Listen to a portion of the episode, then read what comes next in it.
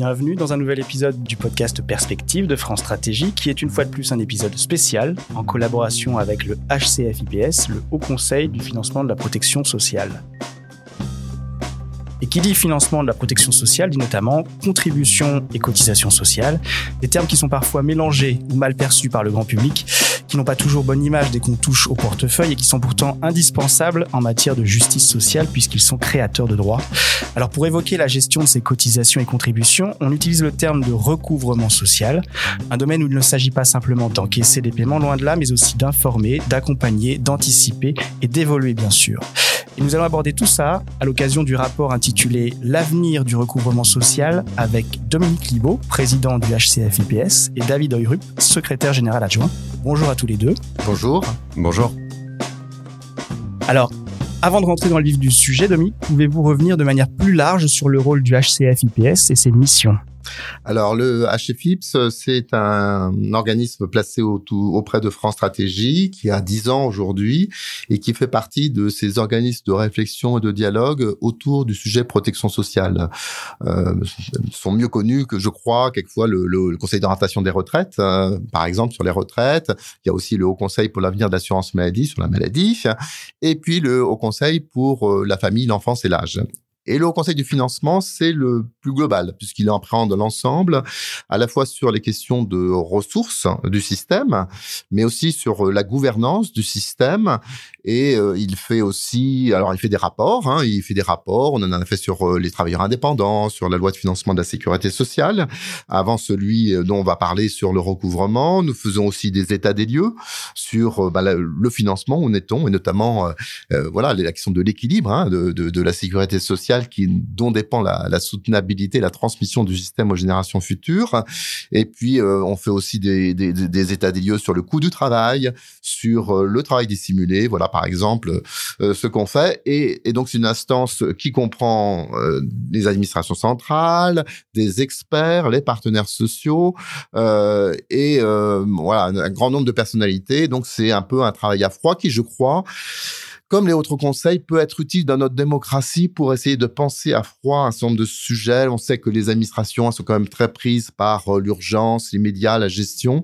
Et donc, je crois assez utile ces lieux euh, un peu à froid de réflexion sur des sujets de fond qui engagent euh, l'avenir de notre société. Très clair. Alors David, maintenant on rentre dans le vif du sujet. Le dernier rapport du HCFIPS, donc, se penche sur l'avenir du recouvrement social. Quels sont les enjeux autour de ce sujet? Les, enjeux sont, sont, en réalité assez massifs dans la mesure où le recouvrement social est, euh, est presque plus important en masse financière que le recouvrement euh, fiscal même si ces notions peuvent être assez assez complexes. Euh, pour donner un ordre de grandeur, on peut rappeler que sur une année normale, si on prend 2019 avant la avant la pandémie, les recettes des administrations de sécurité sociale au sens de la comptabilité nationale euh, s'élevait à 640 milliards euh, d'euros. Et le budget de l'État euh, de, de, son côté c'était 460 milliards d'euros de 270 pour les collectivités locales. Donc l'enjeu des finances sociales est, est, est, fondamental.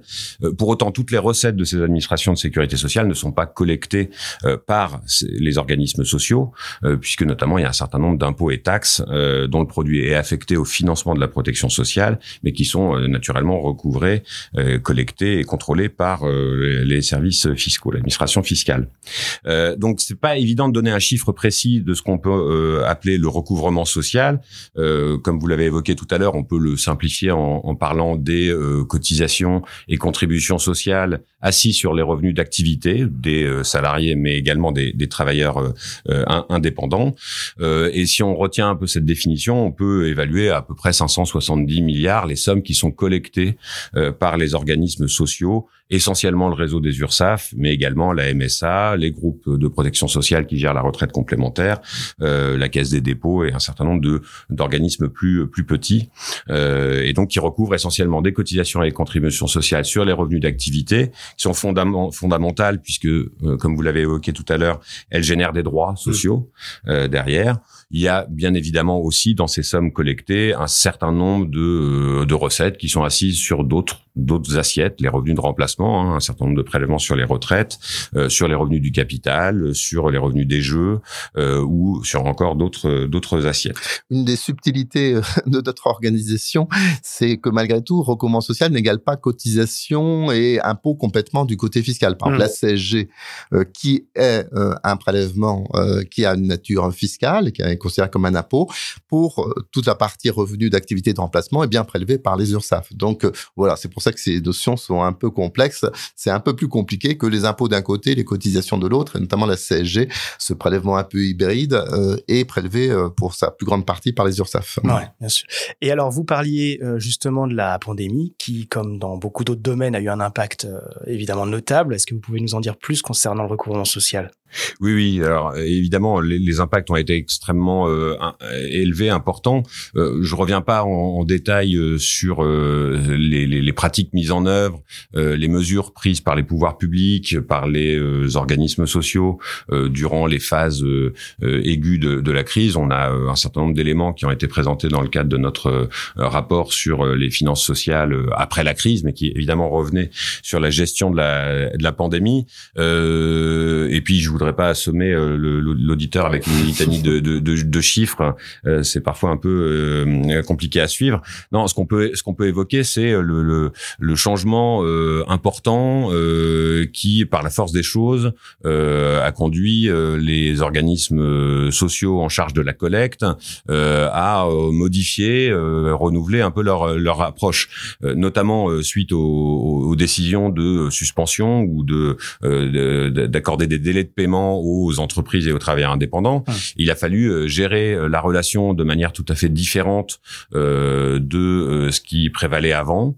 Alors évidemment, il y avait des évolutions qui avaient été engagées avant pour essayer d'aller au-delà de la seule activité de, de, de, recouvrement des cotisations et contributions sociales, euh, en allant un peu plus vers les cotisants, euh, en les accompagnant mieux, en offrant une meilleure information euh, plus pertinente, en essayant de sécuriser le plus possible en amont les éléments déclarés et donc les, les cotisations acquittées, d'aider les entreprises ou les travailleurs indépendants en difficulté. Et c'est toutes ces approches dont certaines avaient été engagées avant qui ont été mises euh, sous le feu des projecteurs avec avec cette crise. Euh, et là, on en est un peu au stade où on sort de la phase euh, aiguë de la pandémie. Enfin, en tout cas, on peut l'espérer à ce stade, mmh. et où on peut commencer à avoir un peu de recul et se demander bah, quelles ont été les pratiques qui ont été mises en œuvre durant cette phase et qui pourraient être conservées à l'avenir parce que ce sont des bonnes pratiques de nature à améliorer la relation entre les organismes de, collecte et les différents cotisants. C'est ça, c'est l'occasion en fait d'avoir une approche renouvelée du recouvrement social. C'est un mal pour un bien finalement euh, la, la pandémie dans ce domaine. Est-ce que vous pouvez nous en dire plus? Alors, euh, effectivement, je pense que la, la pandémie, euh, non pas renouvelle, mais accentue les évolutions euh, nécessaires du recouvrement social. Finalement, le recouvrement social, c'est c'est le point de jonction entre la sphère économie euh, de, la France et puis euh, la sphère sociale. Et bien sûr, il reste les enjeux ben, de, de collecter les ressources nécessaires hein, au fonctionnement du système de protection sociale, d'assurer l'égalité de concurrence hein, entre les acteurs économiques. C'est extrêmement important parce que à où il y a des, prélèvements, eh bien euh, ceux qui évidemment ne, respectent pas les règles du jeu, euh, eh bien s'exonèrent de, règles et faut sa concurrence. Donc c'est très important pour la concurrence elle-même euh, de bien que ce système fonctionne bien, y compris la partie contrôle. Mais on voit aussi dans la pandémie ben, qu'il y a d'autres fonctions qui émergent. D'abord une fonction qui d'accompagnement, d'accompagnement des acteurs économiques dans des difficultés. Alors ça préexistait, mais évidemment, euh, quand tous les acteurs économiques sont concernés comme ça dans le cas dans l'épidémie, c'est plus évident. Et donc euh, l'accompagnement, ben, c'est quoi? Ça peut être d'anticiper hein, des difficultés, de proposer des solutions lorsque c'est des solutions ponctuelles. Il s'agit là de dissocier ce qui est l'acteur qui est soit de mauvaise volonté, soit qui de toute évidence n'a pas une viabilité économique, de celles et ceux qui rencontrent des difficultés passagères. Hein. pour cela, il va falloir sans doute plus de partenariats avec d'autres acteurs hein, euh, beaucoup échangé avec d'autres acteurs, les, bien sûr les acteurs du côté du fisc, mais aussi d'autres acteurs pour voir des, réponses coordonnées de, de l'action publique. Euh, et euh, c'est euh, aussi veiller à une qualité d'information très forte entre la sphère sociale et puis donc le, le, le, cotisant, cotisant dont je rappelle que ça peut être une entreprise de petite taille, de grande taille, mais que ça peut être un travailleur indépendant, notamment depuis que le RSI a été transféré aux URSAF, c'est la même chaîne qui traite les grandes entreprises et les travailleurs indépendants, mais aussi les particuliers employeurs et beaucoup ont en tête le CESU qui est une forme assez moderne de relation entre le particulier employeur et la sphère sociale et qui permet, qui est intéressante parce qu'elle a permis de mettre en évidence des fonctions qui vont au-delà du recouvrement. C'est-à-dire que à travers la déclaration, par exemple, que fait l'employeur euh, euh, pour son salarié, il déclenche d'autres opérations comme le bulletin de paye, tout simplement, par exemple, et des droits, on va y revenir, des droits qui vont aussi euh, être importants pour le salarié. Donc euh, voilà, le recouvrement social, c'est de plus en plus un recouvrement euh, au-delà du recouvrement qui offre du service plus aux entreprises, aux travailleurs indépendants en particulier, des services plus qui doivent leur faciliter la vie, qui doivent leur simplifier la vie et qui doivent leur permettre aussi, pour les travailleurs indépendants et les salariés des particuliers employeurs, de mieux entrer dans leurs droits. Hum, alors justement, on va s'arrêter un petit peu sur euh, les travailleurs indépendants et les particuliers employeurs, comme vous l'avez mentionné. Vous avez identifié dans votre rapport des besoins spécifiques qui les concernent. Quels sont ces besoins? Alors effectivement, on a, ça fait un moment que le HCFIPS s'intéresse quand même de très près, euh, notamment aux, travailleurs indépendants. Il y avait déjà eu un rapport en 2016-17 et puis on en a refait un euh, encore tout récemment euh, parce que c'est une population très spécifique euh, comparée aux, aux, salariés et aux entreprises, même si c'est une population très spécifique et très hétérogène, en pleine mutation, notamment avec l'essor de la micro-entreprise, l'essor de l'économie numérique et des, et des plateformes. alors une caractéristique essentiel des travailleurs indépendants, c'est euh, euh, c'est que les prélèvements sociaux qui les concernent ne sont pas partagés entre un employeur et le salarié, hein, et ce sont les seuls à, à devoir s'en acquitter. Euh, et puis surtout, qui sont représentatifs à la fois d'entités économiques avec des obligations qui leur incombent de déclaration et de d'acquittement, mais aussi des assurés sociaux bénéficiaires de droits. Et le fait que ce soit la même la même personne qui ait ces deux casquettes renforce encore le lien entre cotisation et droit qu'on évoquait tout à l'heure. donc évidemment, dans les évolutions euh, qu'on euh, souhaite euh, voir mises en œuvre et qui nous paraissent nécessaires, euh, ben c'est tout, tout le processus autour de la collecte qui va au-delà, comme l'évoquait Dominique Libaud, au-delà du simple recouvrement, euh, en euh, essayant d'accompagner au mieux les travailleurs indépendants. Euh, alors, ce qui a motivé déjà le, le rattachement euh, qu'évoquait Dominique au régime général avec la suppression du RSI en 2018, et puis le développement d'offres de services qui ont été destinés spécifiquement aux travailleurs indépendants, puisqu'ils ont des besoins différents des entreprises, et à différents stade de euh, l'évolution de la vie de euh, l'entreprise créée par le par le travail indépendant. Au moment de la création euh, au moment de l'affiliation au moment de l'acquittement des cotisations lorsque l'entreprise est en difficulté avec des dispositifs spécifiques qui ont été aménagés et notamment durant la pandémie hein, il y a eu des reports d'échéances qui ont été tout à fait différents de ceux qui ont été offerts aux entreprises donc euh, des adaptations progressives, certaines déjà mises en œuvre et d'autres euh, qui pourraient euh, euh, se développer à l'avenir. Bien évidemment, un gros sujet, c'est l'essor de la micro-entreprise et des plateformes numériques qui perturbent un petit peu le, le jeu.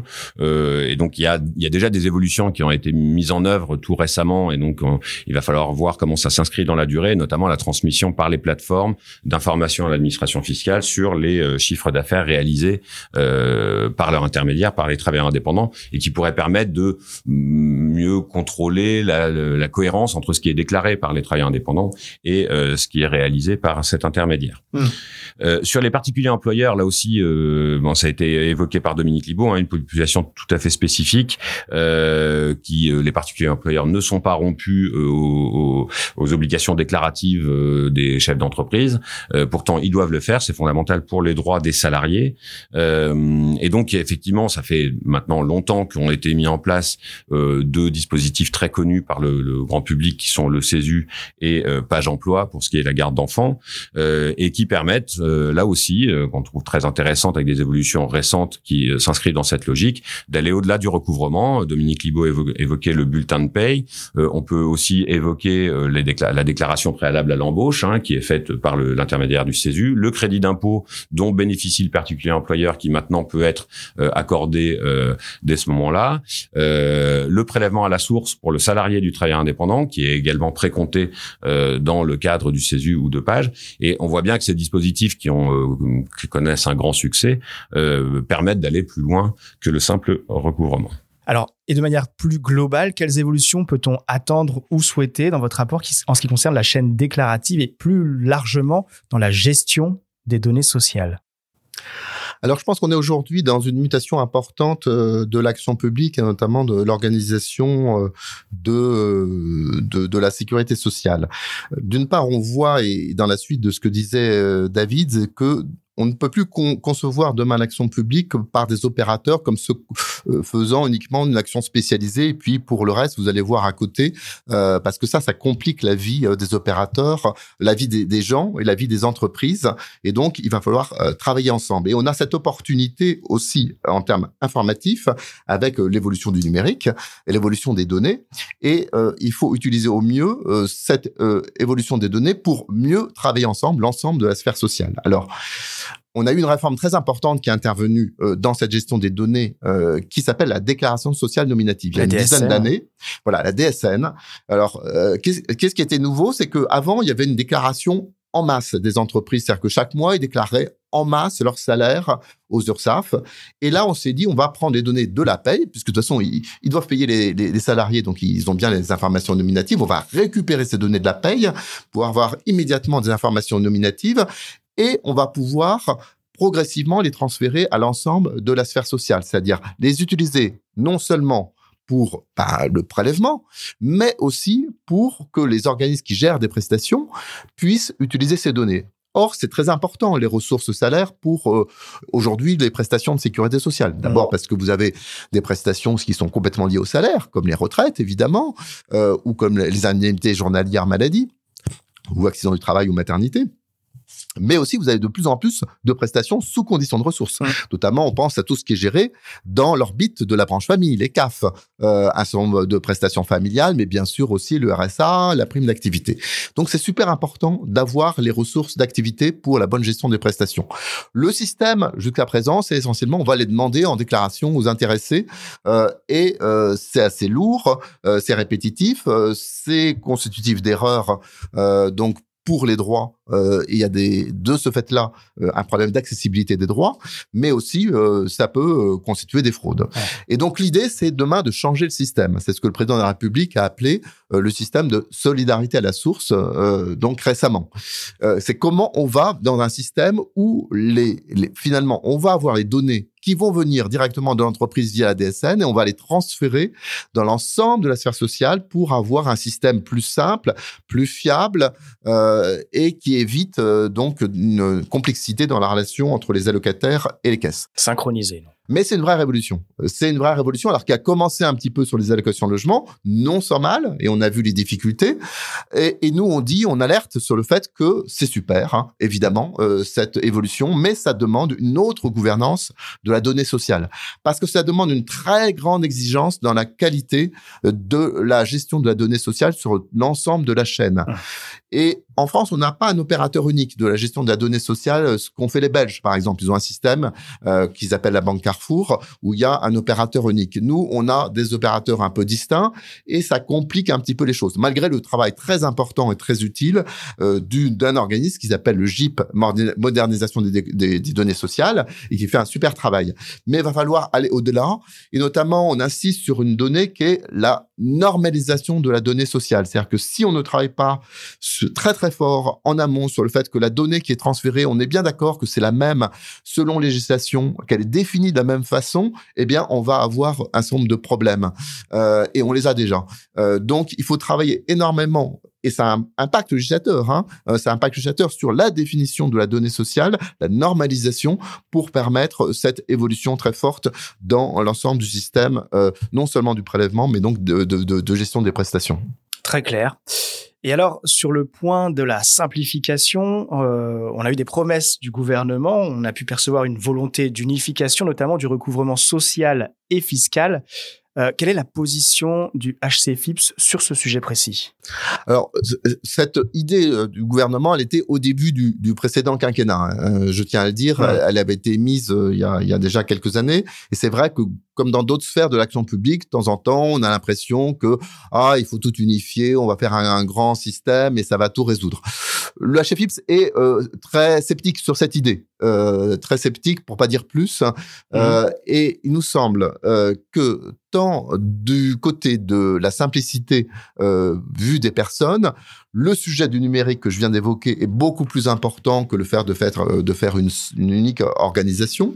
Nous insistons sur le fait qu'il y a énormément de liens à créer ou développer entre la, euh, la branche recouvrement et les autres branches de la sécurité sociale pour la gestion des droits euh, pour euh, le service plus aux travailleurs indépendants, aux particuliers employeurs, et qu'il faut pas casser, c'est au, mais au contraire développer l'entente le, entre ces différentes branches qui doivent travailler encore plus ensemble, et donc garder du recouvrement social au sein de la sphère sociale. Et bien sûr, il faut développer des complémentarités avec le fisc, euh, notamment euh, sur les aspects simplification, mais aussi sur les aspects contrôle, qui vont faire l'objet d'un nouveau travail du Conseil du financement de la protection sociale dans les semaines à venir.